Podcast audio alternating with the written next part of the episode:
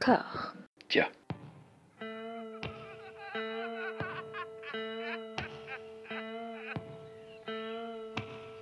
And now for something completely different. Would you like to talk about the meaning of life, darling? Sure, why not? Philosophy for two? Right. Provided the movement never forgets that it is the inalienable right of every man or woman or woman to rid himself or herself or herself. Agreed. Thank you, brother or sister or sister. Where was I? I think you finished. Oh, right. I don't want to talk to you no more, you empty-headed animal food trough whopper. I fart in your general direction. Your mother was a hamster and your father smelt of elderberries.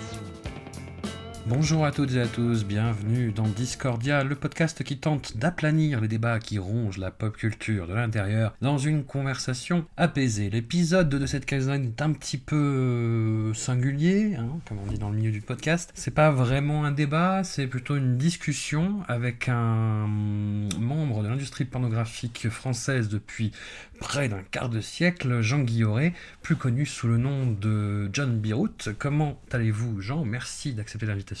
Bonjour, bah, ben, merci à vous. Alors, je vous ai contacté, puis je me suis dit que bah, ce serait l'occasion de, de parler de ce sujet-là, la pornographie, à l'occasion de la création euh, de votre part d'un Ulule, d'un financement participatif euh, qui affiche comme bannière une image avec une banderole Il faut sauver le soldat John Birut. Ouais, il faut sauver le soldat John Birut. Si vous avez aimé les films, si vous avez, euh, si vous avez suivi un peu la carrière du bonhomme, il faut l'aider aujourd'hui, il a besoin qu'on lui donne un coup de main. Bah oui, voilà, vous êtes actif dans le milieu, vous êtes un des plus grands noms du milieu pornographique français euh, en tant que réalisateur et scénariste et producteur et puis plein d'autres postes. Depuis, comme je disais, près de 25 ans. Vous, vous êtes à un moment de, de, de votre activité où vous êtes sous le sceau d'une précarité bah, induite par les évolutions du milieu, euh, où le style de production un petit peu atypique que vous pratiquez, c'est-à-dire avec quand même un soin dans la réalisation, dans le fait de vouloir raconter une histoire, dans le fait que tous les acteurs sont protégés, dans le fait que vos films aussi ne montrent pas d'actes misogynes. Euh, ce genre de production atypique aujourd'hui, avec un nom tel que le vôtre, c'est de moins en moins possible. C'est pas seulement un nom tel que le mien et une production atypique, c'est le, métier de la pornographie tout entier qui a changé et euh, qui est en danger, enfin pour sa partie artisanale. C'est-à-dire qu'il y a un phénomène qui est apparu récemment, il y a quelques années, qui s'appelle les tubes, et aussi les pirates, le peer-to-peer, le torrent, c'est-à-dire la diffusion euh, illégale de contenus euh, volés sur les sites des artisans euh, à grande échelle. Si vous allez sur les, gros tubes comme Pornhub, xvideo.com, YouPorn, Xhamster, vous allez trouver toutes mes vidéos volées mise en ligne et, et vue par des centaines de millions de surfeurs gratuitement. Et mmh. contre ça, on a beaucoup de, la, le, le, métier a énormément de mal à lutter. C'est un c'est un pillage, euh, c'est un pillage, c'est du banditisme et euh, ça nous met tous en danger.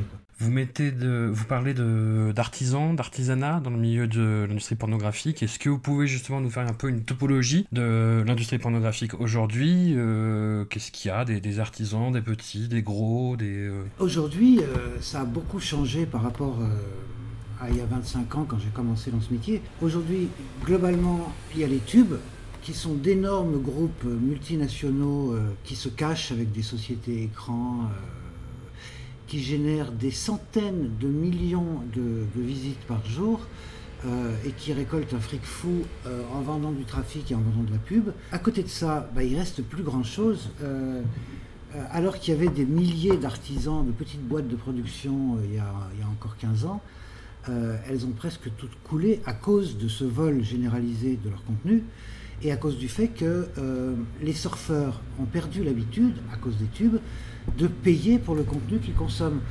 Aujourd'hui, euh, un mec de 30 ans, euh, 20 ans, euh, qui, ou une nana qui cherche du porno, elle va, il, va immédiatement arriver sur un site gratuit. Donc il faut le savoir, les sites gratuits sont tous des sites illégaux, des sites de pirates, des sites de voleurs. Et il viendra l'idée de personne de payer pour du contenu. Pourtant, ce contenu, il a coûté des sous à produire. Il a fallu payer l'actrice, l'acteur, le maquilleur, euh, le décor, euh, le boulot, quoi. Donc euh, on est dans une situation euh, qui sent pas bon du tout. Il y a un documentaire de euh, la, réalisatrice Ovidi sur le sujet, sur YouTube, qui s'appelle Pornocratie, où ce qu'elle qu'elle montre est assez édifiant, c'est-à-dire que c'est effectivement, comme vous disiez, des, des, sociétés euh, au fonctionnement assez opaque, où les locaux déclarés sont vides, où tous les hébergements, euh, les comptes, euh, etc., sont dans des paradis fiscaux. C'est- des fonctionnements, euh, ouais, qu'elle qualifie de, enfin, un des intervenants qualifie de simili-mafieux. Oui, tout à fait. Et puis il se cache avec des, des, des- des séries de sociétés écrans. Le webmaster est, est en Australie, la- les, les serveurs sont aux États-Unis, la responsabilité éditoriale est, est au Zimbabwe, j'en sais rien. Euh, si vous essayez de leur faire un procès, vous n'y arriverez jamais. Donc, euh, ils ne respectent absolument pas le droit d'auteur, le copyright et la propriété intellectuelle. Ils pillent les sites. Par exemple, si je fais une vidéo, je la mets en ligne sur mon site explicitart.com. Je peux être certain que dès le lendemain, cette vidéo aura été téléchargée et mise en ligne gratuitement sur euh, une centaine de tubes au moins. Et elle aura été vue par des centaines de milliers de personnes euh, sans que je touche un centime sur cette vidéo. Hmm. Euh, et je ne peux rien faire. Je ne peux pas porter plainte, je ne peux pas lancer un procès. je ne saurais même pas contacter ces gars-là. Et Mhm. tout ça se fait, si je peux me permettre, avec la complicité active et coupable de Google. Si vous, vous Mhm. allez sur euh, une page internet, vous tapez sur Google vidéo porno John Beirut. Google va vous Mhm. envoyer où? Eh ben, Les premiers résultats seront des résultats de tubes, euh, de pirates, de contenu illégal. Euh, parce que Google, euh, pour des raisons économiques, adore les gros trafics. Et il se trouve que les tubes, enfin, forcément c'est gratuit, attirent beaucoup de surfeurs. Au lieu de- d'envoyer le surfeur qui cherche vidéo John Beirut vers mon site, Google va les envoyer vers les voleurs. C'est quand même, Mhm. Euh, c'est quand même très limite comme. euh, voilà. Vous avez anticipé tous les problèmes qui ont été en gros euh, ceux de YouTube ces dernières années sur la question bah, très épineuse depuis l'arrivée d'Internet du droit d'auteur, du droit de citation, de la propriété intellectuelle. Alors YouTube a, a eu une offensive assez massive là-dessus, euh, enfin sur les réclamations aux ayants droit. Dans le milieu pornographique, j'imagine que c'est plus compliqué. Mais personne ne lèvera un petit doigt pour, pour protéger le- les, les porno- les pornographes, pour protéger la musique, pour protéger le cinéma, pour protéger le téléfilm. Euh, Il y a eu des lobbies qui se sont formés, il y a eu des avocats, il y a eu de l'argent qui a été trouvé euh, pour faire respecter leur propriété intellectuelle. Pour le porno, on est des petits artisans ou des petites soci- ou des sociétés dispersées et personne ne va nous aider. Une fois, je me souviens, il y a, il y a- il y a 15 ans, j'avais écrit une lettre à Madame le ministre de la Culture, Catherine Trottmann, euh, qui avait fait la quatrième de, de couve de Libé, parce que ça les avait amusés, en disant que le porno était, euh, faisait partie de l'exception culturelle française et que c'était un bien culturel comme un autre, qu'il fallait le, défendre comme, le- comme, comme elle défendait le reste de la cinématographie ou de la télévision euh, ou de la production de télé française. J'ai même pas eu un accusé de réception du, ministre, ministère de la Culture, bien évidemment, mais ça fait, longtemps que, cette question-là, il faudrait qu'on qu'elle arrive sur la table, quoi. Mm. Parce que, soyons clairs, le porno, tout le monde en consomme. Tout le monde en a toujours consommé euh, depuis des millénaires. Depuis bien avant l'invention du cinéma, euh, on dessinait des bonnes femmes à poil sur les murs des cavernes, dans les, dans- euh, quand on était un homme préhistorique. Euh, la, la- la- la peinture a fait de la pornographie, la, littérature a fait de la pornographie. La pornographie existe depuis que, depuis que l'humanité existe. Et tout le monde en consomme. Alors, pourquoi ne pas traiter la pornographie de manière à ce qu'elle puisse produire des choses de qualité, voilà, normalement, et pas dans, et pas dans, dans l'ombre et dans, et dans la panique et dans la crise économique permanente il y, aurait, il y aurait un moyen simple de, d'arrêter ce naufrage. Il faudrait qu'une autorité internationale, mondiale, puisque Internet c'est mondial, ça ne s'arrête pas aux frontières d'un pays, l'Internet, euh, décide que deux choses. Un, pour protéger les mineurs et pour empêcher les gamins d'entrer sur un site de contenu adulte, donnez-nous, euh, si vous voulez voir les choses, votre numéro de carte de crédit à l'entrée. On ne vous, vous prélèvera pas d'argent, mais en donnant votre numéro de carte de crédit, vous avez prouvé que vous êtes adulte. Déjà, ce serait, une très bonne mesure, me semble-t-il, parce que ça, ça limiterait le trafic gratuit.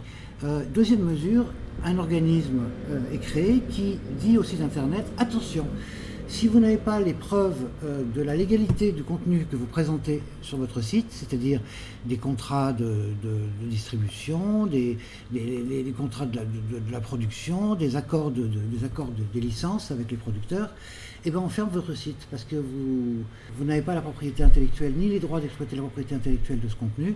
Donc désolé, votre site est fermé. Ça mettrait un ordre considérable dans, dans tout ce bordel. Ça a été fait pour la musique, ça a été fait pour le cinéma, ces deux mesures-là. Pourquoi c'est pas fait pour le porno? Parce que le porno, tout le monde s'en fout. Non, puis que les intérêts économiques sont du côté de ceux des voleurs, en fait. Bien sûr. C'est eux qui sont riches, pas, pas ceux qui ont volé. Pour revenir sur vos tout débuts, quand vous avez découvert la pornographie, c'était avant euh, la loi X, à la fin des années 70. C'était un petit peu au moment où ça, où ça arrivait, en fait, en France. Moi, j'ai découvert la pornographie euh, en. ben, J'avais 18 ans en 19- 1976, et 1976, c'est une année un peu historique, puisque c'est la première année, et, la, seule d'ailleurs, dans l'histoire de France, où euh, les films pornographiques ont été autorisés au cinéma. Ça n'a duré qu'un Mhm. an, et ça a été interrompu par la loi sur le X, euh, la loi de finances euh, 76, parce que cet été-là, il y a eu plus de films porno dans les salles françaises que de films euh, euh, non porno. C'était Mhm. c'était une explosion. Donc ça n'a pas duré longtemps, mais moi j'avais 18 ans à cette époque-là.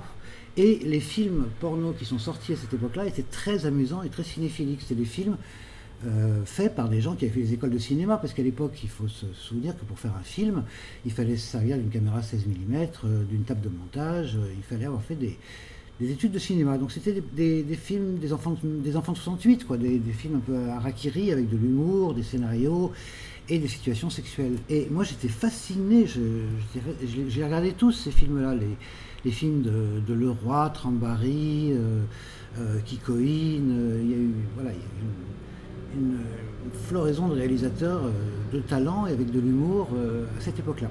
J'ai oublié cette fascination pendant euh, quelques années et en 95, j'ai fait carrière de romancier pour la jeunesse et, et de journaliste à la télé, journaliste caméraman. Et puis en 95, ça m'est revenu, la, la même- la vieille obsession du porno, et puis l'envie d'en faire. Mais l'envie d'en faire, euh, l'envie de faire un porno intéressant, un porno qui, qui ressemble à celui que je voyais dans les années 76. Un porno qui Mhm. raconte des histoires. Voilà, c'est là que je m'y suis mis et euh, j'y suis toujours. À vos débuts, en 1995, quelles évolutions, quels changements vous avez vus par rapport au porno justement de la fin des années 70 Est-ce qu'il y avait eu des bouleversements déjà? Quand j'ai commencé en 95, le- il y avait déjà eu un bouleversement qui était en train de se produire, euh, qui était euh, l'arrivée de la vidéo. Là où il n'y avait que de- du film, de la pellicule, du 16 mm, euh, voire du 35, rarement, tout d'un coup la vidéo est apparue. La vidéo était moins chère, moins compliquée à utiliser, de moins bonne qualité aussi, mais elle permettait des tournages euh, avec moins de compétences et moins d'argent. Donc il y a déjà eu, euh, en 95, il y avait déjà eu un abaissement de la qualité globale de la production à cause de l'arrivée de la vidéo. Mais le pire euh, devait arriver un peu après, c'est l'apparition de la vidéo amateur, du petit caméscope qu'on achète à la FNAC, qu'on tient à la main comme ça, qui ne demande, lui, alors là, vraiment aucun savoir-faire. Euh, ce petit caméscope et la vidéo amateur, euh, Nano Vidéo par exemple, a fait que tout le monde s'est cru euh, producteur de X tout d'un coup. Là où il fallait des compétences et de l'argent, bah, il fallait juste aller à la FNAC et puis acheter un caméscope pour devenir producteur. Et donc, euh, on a vu une foultitude de petits mecs et de petites nanas qui se sont euh, autoproclamés producteurs parce qu'ils avaient acheté un caméscope à la FNAC. Ça a mis sur, en circulation une quantité folle de, vidéos de cul d'assez basse qualité globale. Et là, ça, tout d'un coup, le jeu a commencé à changer, oui. C'était effectivement à peu près au moment où je suis arrivé dans ce métier, dans les années 90. Le premier film, le long métrage que vous avez réalisé, c'est Cyberix. C'était en lien avec Canal+. Oui, Canal avait remarqué mes CD-ROM interactifs. J'ai toujours été un geek, j'ai toujours aimé la technologie. La première euh, production pornographique que j'ai faite, c'était un CD-ROM interactif avec euh, QuickTime Beta, c'était même pas le QuickTime 1.0. Euh, c'était voilà. Et ce, ce CD-ROM a bien marché. Euh, et Canal m'a téléphoné en me disant écoutez, vous avez du talent, vous avez des idées, vous savez faire des trucs interactifs. On voudrait un film porno interactif pour la nuit cyber, pour conclure la nuit cyber. Et moi, je me suis pris pour Abel Gans. Et au lieu de faire un petit truc euh, à, à 10 000 balles, euh, rigolo et rigolo et fauché, j'ai fait un énorme machin avec je sais plus combien d'acteurs, d'actrices, avec 32 fins différentes, avec une partouze géante dans une piscine, avec tout le monde ensemble, avec euh, trois caméras. Ça a coûté une fortune que j'ai jamais retrouvée d'ailleurs. De- euh, un an après la, création de la société, euh, j'avais déjà perdu un million de francs. Que j'ai mis du temps à récupérer, je- autant, autant vous le dire. J'étais tellement naïf, je le suis encore. Euh, et oui, donc c'était mon premier, euh, ma, première production télé pornographique, c'était un film interactif en temps réel euh, qui s'appelait Cyberix. Et puis ensuite j'ai enchaîné avec des films plus traditionnels, mais, mais, mais toujours, comme je me prenais un peu pour Abel Gans, toujours un petit peu trop ambitieux par rapport au marché auquel ils étaient destinés. Quoi. Pas, pas de Napoléon encore. Non, pas, non, non, pas. Euh, Sextet, euh, French Beauty, XYZ. euh, les cinéphiles les connaissent, les cahiers du cinéma en ont parlé. C'est des films Mhm. voilà, qui, qui, qui essayaient d'amener le, le genre pornographique euh, du côté du cinéma. Quoi. Quel rôle jouait Canal Plus à l'époque dans le paysage pornographique français? Bah, à l'époque et encore aujourd'hui, Canal est central dans le paysage pornographique français, puisque Canal est le seul euh, distributeur TV euh, avoir le droit de, euh, d'émettre du porno. Les autres sont les opérateurs câbles ou satellites. Donc le chèque de Canal, il n'est pas énorme, hein, il est de 40 000 balles, 40 000 euros aujourd'hui pour faire 90 minutes, euh, ce qui est vraiment très peu. C'est quand même la seule, le seul chèque disponible, le seul financement disponible pour le cinéma pornographique en France. Donc euh, Canal Plus occupe est le plus gros producteur de X en France euh, dans les faits. Quoi. J'ai pas vu tous vos films, je dois, je dois avouer. C'est pas bien. Je, je sais, mais je me rappelle de, de CyberX, j'étais en fin d'adolescente et c'était un petit, un petit événement. Le, le- le film avait un ton et euh, une facture différente de ce qui se faisait, euh, enfin j'ai l'impression, en film pornographique pour- à l'époque. Oui, c'était un ovni. C'était un, ovni qui parlait de cybersexe et qui en parlait avec euh, humour. Et voilà, j'ai j'ai essayé de faire un film à la fois bandant, étonnant et drôle. Oui, mais ça, a coûté, ça avait coûté une fortune. Ça avait été un tournage épouvantable parce que pour réussir à mettre comme ça 30, euh, 25 acteurs et actrices euh, tous ensemble euh, dans une piscine, on avait trouvé un, un sonal, dans la banlieue d'Anvers euh, mais qu'on ne pouvait utiliser que la nuit. Donc pendant une semaine, on a vécu la nuit. On, on se réveillait à 5h de l'après-midi, on dînait à 6h et on commençait le tournage à 19h jusqu'à 5h du matin. Ça avait été mais d'une difficulté ce tournage, mon Dieu, mon Dieu. Et c'était extrêmement ambitieux parce qu'effectivement il y avait toujours 25 personnes à l'image, euh, donc on était deux caméras. Mon Dieu, ça a été une, aventure, euh, une aventure folle. Pour, moi, j'avais 35 ans, je doutais de rien et j'avais jamais fait un film porno et, je commence par, euh, par un monstre, quoi. Un monstre. Dans, ce film, comme dans beaucoup de vos autres films, si, si ce n'est tous, il y a quelque chose d'assez étonnant, c'est qu'il y a une scène, euh, enfin une scène, il y a, il y a des, hum, du sexe homosexuel entre garçons. Alors ça, très franchement, dans tous mes films, je le dis, je le redis, ou je le fais dire par les acteurs dans les dialogues, mais une bite, une chatte, du moment qu'il y a du plaisir et de l'amour, euh, on s'en fout. Je suis hétérosexuel, euh, basique, mais, mais alors là, toutes les sexualités sont bienvenues, euh, euh, lesbiennes, trans, euh, homo, etc. Il n'y a aucun ostracisme dans, dans ma production, quoi. Titoff, avec qui j'ai énormément travaillé, était un, était un bisexuel. Il est d'ailleurs plus homo que hétéro. C'était un, un excellent acteur hétéro. Mais j'ai fait avec lui, euh, j'ai produit pour lui deux films euh, 100% gays. Et ça me posait pas de problème, quoi. Je trouvais ça normal. Vous avez un cinéma qui est assez euh, bienveillant dans son approche de la sexualité, qui va un peu euh, à l'opposé de, de l'image la plus négative qu'on peut la- en avoir par le, le développement de la pire frange de ce qu'on appelle le gonzo. Ouais. voilà, qui est un peu représenté bah, par le- certaines vidéos euh, très brutales de, de Rocco Siffredi notamment. Vous, vous pratiquez le, cinéma gonzo euh, avec assiduité, mais d'une autre façon. Moi, je pense qu'il faut que le porno soit rassurant. Euh, si on consomme du porno, euh, c'est pour se rassurer sur le sexe. Le sexe est une. La sexualité est une chose fragile et avec laquelle on se fait facilement mal. Donc je pense que un des devoirs du, porno, c'est d'être euh, consolant. Euh, c'est Clémenceau qui disait la pornographie est aux adultes ce que les contes de fées sont aux enfants. Une très jolie formule. Donc le porno doit être un conte de fées qu'on- où tout est facile et, où tout- voilà. et, rassurant, on ne se fait pas mal. On peut dire euh, bonjour madame euh, et madame répond euh, bonjour monsieur, enlevez votre pantalon s'il vous plaît. C'est rassurant et drôle. Et le second point, euh, donc rassurant et surtout euh, sans misogynie. Si on me dit que mes films sont mauvais, je dirais bon, euh, peut-être, Mais si on me dit que mes films sont misogynes, là je me mettrais à pleurer parce que, euh, que j'attache une grande importance. Si j'ai fait du porno, c'était parce que je suis fasciné par les femmes, parce que je, les aime intensément et que les filmer est un bonheur, et que filmer leur plaisir est un privilège. Et euh, je fais très attention dans toutes mes productions, que ce soit du bonzo ou, euh, ou des gros films, à ce qu'il n'y ait aucun soupçon de misogynie. Par exemple, quand il y a un passage à l'acte sexuel, c'est toujours la fille dans les productions qui demande, qui dit Hé, par ici mon garçon. C'est jamais le mec qui dit Hé, enlève ta culotte, salope. Jamais chez moi. Il y a deux, trois règles comme ça que je respecte, euh, sans lesquelles je me sentirais euh, un, gros con, un gros porc. Euh, voilà, je fais attention à ça. Et troisième règle, la pédagogie prophylactique.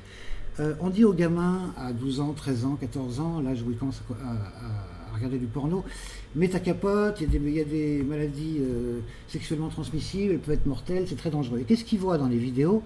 Des professionnels qui baisent avec des, des professionnels euh, sans capote. Ils se disent, bah, on m'a raconté des cracks. Euh, c'est pas vrai que c'est dangereux, la preuve, les pros, ils, ils, ils, baissent sans capote. Donc, chez moi, la capote, on la met et on la voit. C'est pas tellement pour protéger les acteurs, ils se protègent, ils se protègent déjà avec leurs tests, c'est surtout pour des raisons pédagogiques avec les gamins. Euh, voilà comment on utilise une capote, mon gars. Et regarde, il faut la mettre, on la met. J'ai été un précurseur euh, en France à ce sujet-là, mais ça m'a même valu euh, de, de, devoir rompre des coproductions avec Dorcel parce que je faisais mettre des capotes à mes acteurs. Et Dorcel m'avait dit Mais attends, c'est anti-commercial, Jean, on ne vendra jamais le film. Donc il avait rompu une coproduction avec, sur le film Sextet parce que je tenais à ce qu'il y ait des capotes dans le film. Mais c'est devenu une obligation en France. C'est-à-dire que Canal Plus a décidé que j'avais raison et a imposé euh, les capotes dans les films diffusés sur Canal. C'est-à-dire qu'un film ne sera pas acheté, préacheté ou diffusé par Canal Plus s'il n'y a pas de capote. Donc euh, Dorcel, par exemple, maintenant, met les capotes, ce qui n'était pas le cas en, jusqu'en 2000. Quoi. Qu'est-ce que vous pensez, quel regard vous portez sur la nouvelle génération de, de, réalisatrices qui émergent de plus en plus au sein de l'industrie pornographique internationale qui, et qui se donnent quand même assez souvent le, le terme d'auteur, d'autrice? Oui, c'est pas un grand nombre, hein, c'est quelques-unes. Euh, je crois qu'on doit pouvoir les compter sur les doigts des deux mains. Hein. Ce qui est toujours plus qu'avant. Ouais, mais hum, je suis ravi que, que, ce soit des nanas qui. Le, le, porno, ça parle des femmes, ça parle du plaisir des femmes et ça montre les femmes. Dans ce métier, euh, dans ce métier qui est un, un euh, c'est les femmes qui sont les plus importantes et qui sont les mieux payées, d'accord euh, Donc il est bien normal, pour parler de la, sexualité et, de la, et montrer la sexualité des femmes, que ce soit des femmes qui s'emparent de la caméra et de la réalisation. Maintenant, pour ce que j'en ai vu, des films réalisés par, par les copines, ils ne sont pas très différents finalement des films faits par des mecs. Si, quelquefois, ils vont, comme avec Anouchka, explorer des territoires socioculturels qu'on voit rarement, des punks, des, des babacools, des machins, des fêtards, des, une jeune génération de fumeurs de bœufs amusantes. Et... Bon, d'accord, ok, ça c'est bien. Mais pour le reste, pour les actes sexuels eux-mêmes, euh, bah, je vois pas grande différence. Hein. Une bite, c'est une bite, une chatte, c'est une chatte. Regardez les films de Vidi, si on vous avait pas dit qu'ils ont été faits par, si vous n'avez pas dit qu'ils ont été faits par une femme, vous l'auriez pas su. C'est pas, ça, ça se voit pas, ça se voit pas. Vous, en termes de réalisation, en termes d'évolution de votre mise en scène, vous diriez que vous en, vous en êtes tout par rapport à la réalisation des scènes pornographiques? Est-ce que vous pensez avoir atteint un, un, un certain niveau et euh, tenter de le renouveler? Non, j'ai jamais réussi à faire la preuve, mais ça c'est un problème euh, économique. Et puis, j'ai jamais réussi à faire la preuve que le porno était du cinéma. Quand on montre un film porno à quelqu'un, la charge euh, émotionnelle quand une, la bite ou la chatte apparaît est si forte que les gens ne voient plus qu'il y a un film autour.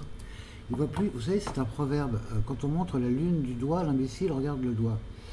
Quand on montre un film porno à quelqu'un, euh, il voit la bite, la chatte, la sexualité, et du coup, c'est tellement fort qu'il voit pas qu'il y a un film autour. C'est extrêmement difficile de faire un film qui se regarde comme un film. Puis à partir du moment où vous avez le clito ou la bite euh, dans la main, vous êtes plus vous êtes plus un, cinéphile, vous êtes un branleur, et vous voyez plus le film. Donc j'ai jamais réussi à faire la preuve que le porno pouvait être du cinéma. J'ai toujours travaillé dans cette voie-là, c'est-à-dire en travaillant mes personnages, en travaillant mes histoires, en déplaçant la sexualité dans des, histoires où, où on ne l'attend pas forcément, dans du polar, euh, dans, de la comédie fantastique, dans, euh, dans de la comédie culinaire, dans, dans de la comédie philosophique. Et j'ai fait des expériences pour voir euh, voilà, si le sexe était soluble dans, dans tel ou tel type d'histoire. J'ai toujours essayé que ce soit le plus significatif possible. Il me semble toujours, au bout du compte, que dès que l'acteur enlève son pantalon, et ben le, le film s'arrête et le, et le porno euh, aveugle le spectateur. Vous voyez ce que je veux dire? Est-ce que vous avez essayé de, de contrecarrer ça par la mise en scène, justement, de dé- déplacer les valeurs de plan de- mais, mais mon boulot, c'est quand même de montrer euh, des trous de balle en fleurs. Donc, euh, je ne peux pas faire un film où je montrerai très peu de sexualité, de façon à ce que les, de façon à ce que les gens restent attachés à l'histoire du film. Donc, quand je montre de la sexualité, j'y vais franco.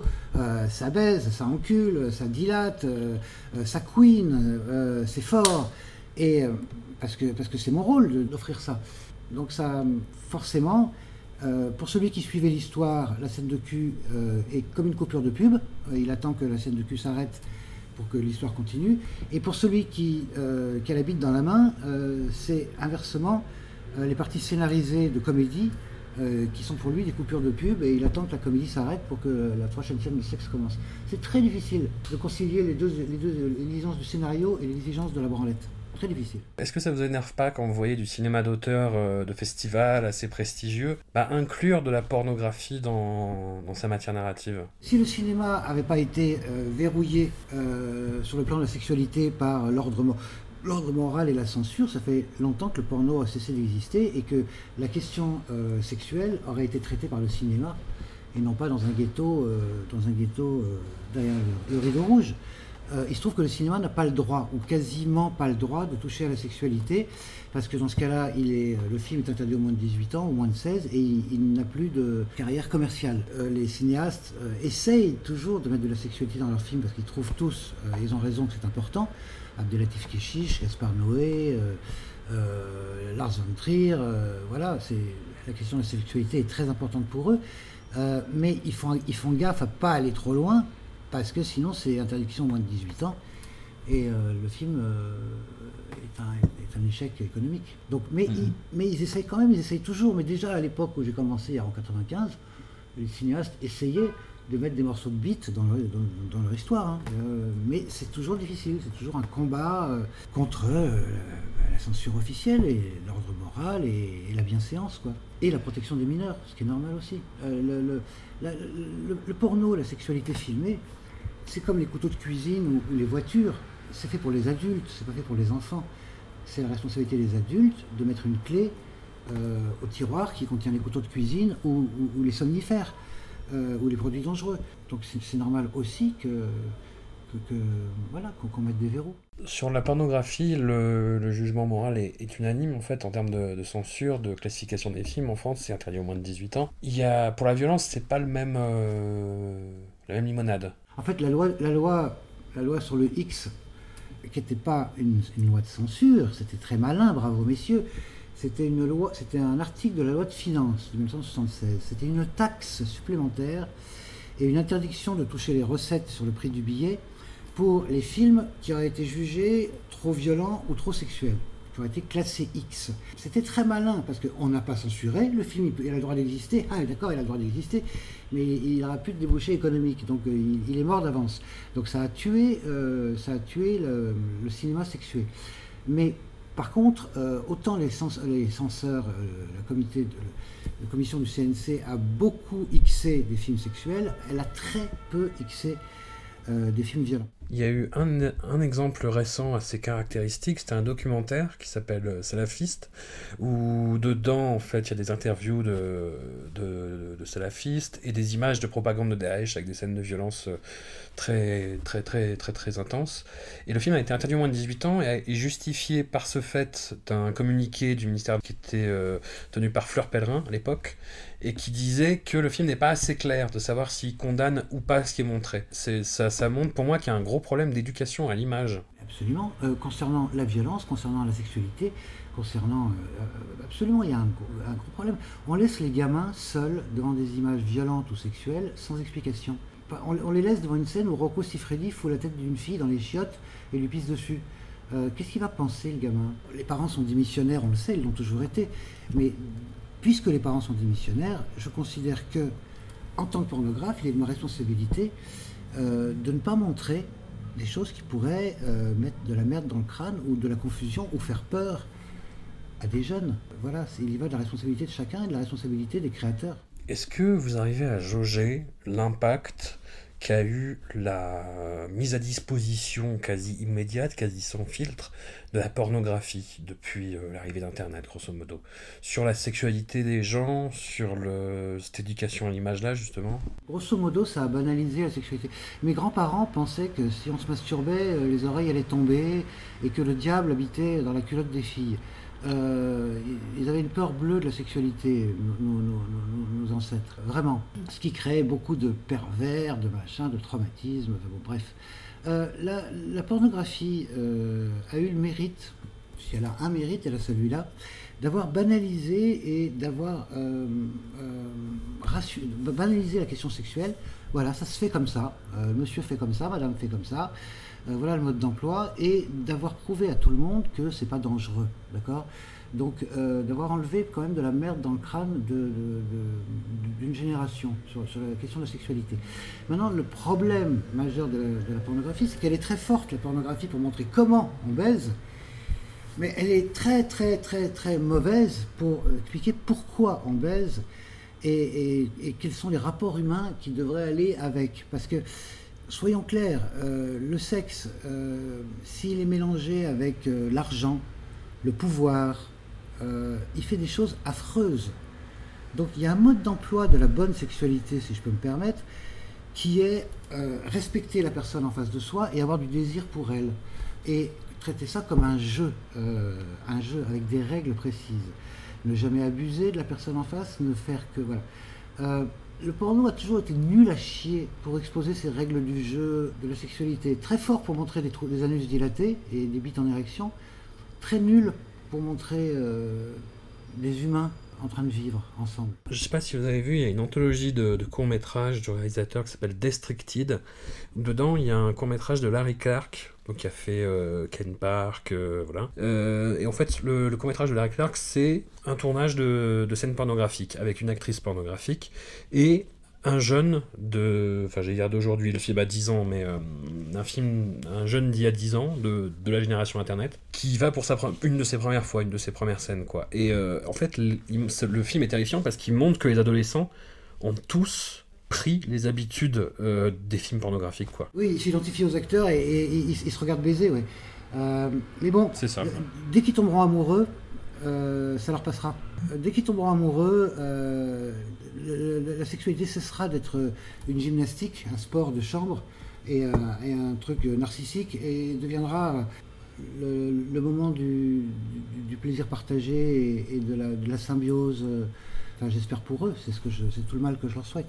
Mais en attendant, oui, mais comme, comme les gamins prennent les pauses euh, euh, qu'ont les danseurs de rap ou les chanteurs de rap ou les ou, de RB, euh, bah, ils, voilà, ils imitent aussi euh, les, acteurs, c'est normal. On dit pas mal de mal d'Internet depuis le début, à, raison.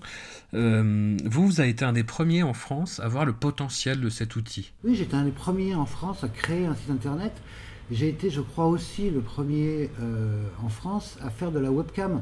On faisait, il y a, il y a 20 ans, on faisait tous les soirs un show en webcam avec des, des, des images vidéo qui étaient grandes comme une boîte d'allumettes, vous savez, format 320-240. Euh, mm. Et tous les soirs pour 20 spectateurs, mais je trouvais ça excitant parce que j'étais un, un, geek et je trouvais ça très amusant.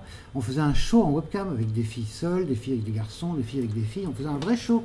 Oui, j'ai été précurseur dans tout ça. Il y a eu quelques belles années. quand, Internet s'est apparu, moi j'ai cru y voir un, terrain de jeu parfait, idéal, parce que c'était créatif, technologique. Moi j'ai toujours aimé la techno. L'argent arrivait, euh, les, gens s'abonnaient au site. Euh, ça me permettait de faire ce que je voulais, des vidéos, des photos, euh, des choses interactives. Euh, pendant dix ans, euh, je me suis beaucoup, beaucoup amusé avec l'Internet, avant que les tubes et les pirates et les gangsters euh, ne viennent tout casser. Donc ça, c'est à partir de 2006 et l'arrivée de, YouPorn. Et au, début, le, dans le documentaire d'Ovidie Pornocratie, on voit que le fondateur de YouPorn a eu la révélation comme quoi il avait créé un monstre. Et en fait, il a revendu ça à quelqu'un qui en a fait ben, la première grosse société semi-mafieuse qu'on connaît aujourd'hui. Oui, absolument et qui a été, qui a été imité et représente à lui tout seul 30% de la bande passante mondiale, ce groupe, ce groupe-là. C'est colossal. Et il a été imité, suivi euh, par des dizaines, des centaines, des milliers d'autres. La méthode est toujours la même pour créer, euh, pour créer un gros réseau euh, tube. Il y a un Français qui est installé à Prague, je ne vous donnerai pas le nom de son... Mais c'est un des gros tubes au monde, qui était dans l'immobilier, un requin, un malin. Il a commencé par piller toutes les vidéos de tous les gros sites de production américains il les a mis en ligne euh, sur, son, sur un site qu'il a créé, gratos. Allez-y, venez, en faisant avec des textes expliquant que tout ça c'était des fans euh, qui aimaient ces vidéos et qui voulaient les partager avec d'autres fans. Oui, bien sûr, t'as raison mon gars. En moins d'un an, il a obtenu euh, des millions de surfeurs par jour qui venaient voir ces vidéos volées. les, évidemment, les studios américains ont attaqué, mais il était malin comme tout. Il avait monté toute une série de sociétés écrans qui, ont retardé les attaques. Et puis le temps que les attaques aboutissent, c'est-à-dire 2-3 ans, il avait remplacé ces vidéos avec lesquelles il avait euh, démarré par d'autres vidéos. Euh, voilà, il a, fait, il a fait tourner le contenu. Il a aujourd'hui euh, plusieurs dizaines de millions de surfeurs par semaine sur son site et il est multimillionnaire.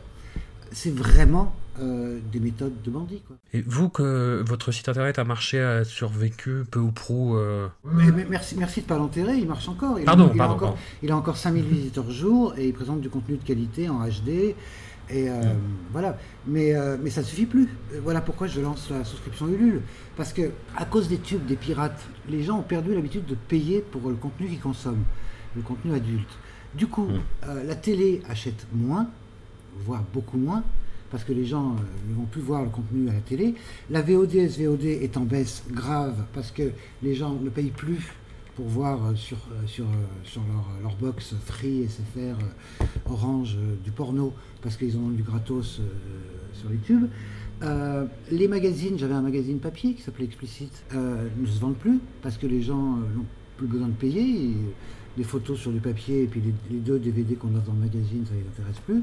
Donc tous les marchés traditionnels du, X, euh, le DVD, le Blu-ray, euh, la VOD, la SVOD et la télévision, sont en chute libre. Le, reste le marché de l'Internet. J'ai encore tous les jours des, gens qui s'abonnent à mon site, euh, heureusement. Mais si je, n'ai plus que ce marché-là et que les autres ont disparu, ça ne suffit plus à financer des tournages on pourrait, je pourrais vous mettre les chiffres sur la table parce que j'ai rien à cacher.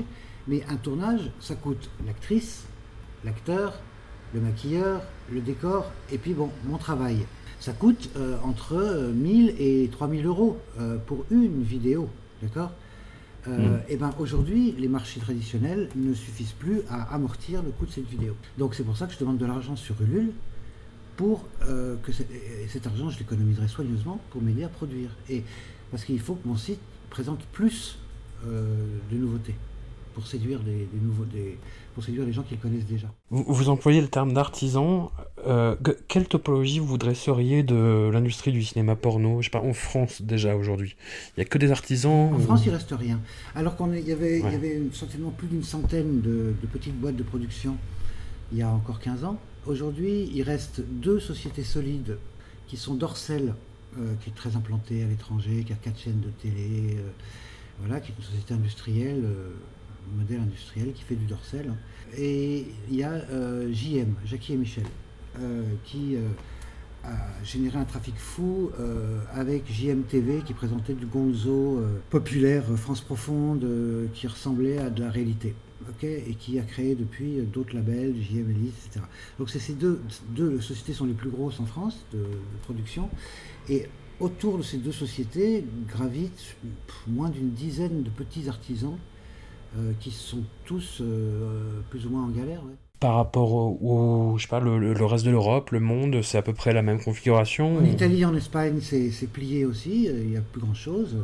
En Espagne, il reste Private, euh, pour qui j'ai travaillé, j'aurais fait, fait un film, mais pas grand-chose d'autre, et puis quelques petites productions. Mais en Italie, il reste Mario Salieri et deux, trois petites productions, euh, vraiment plus grand-chose.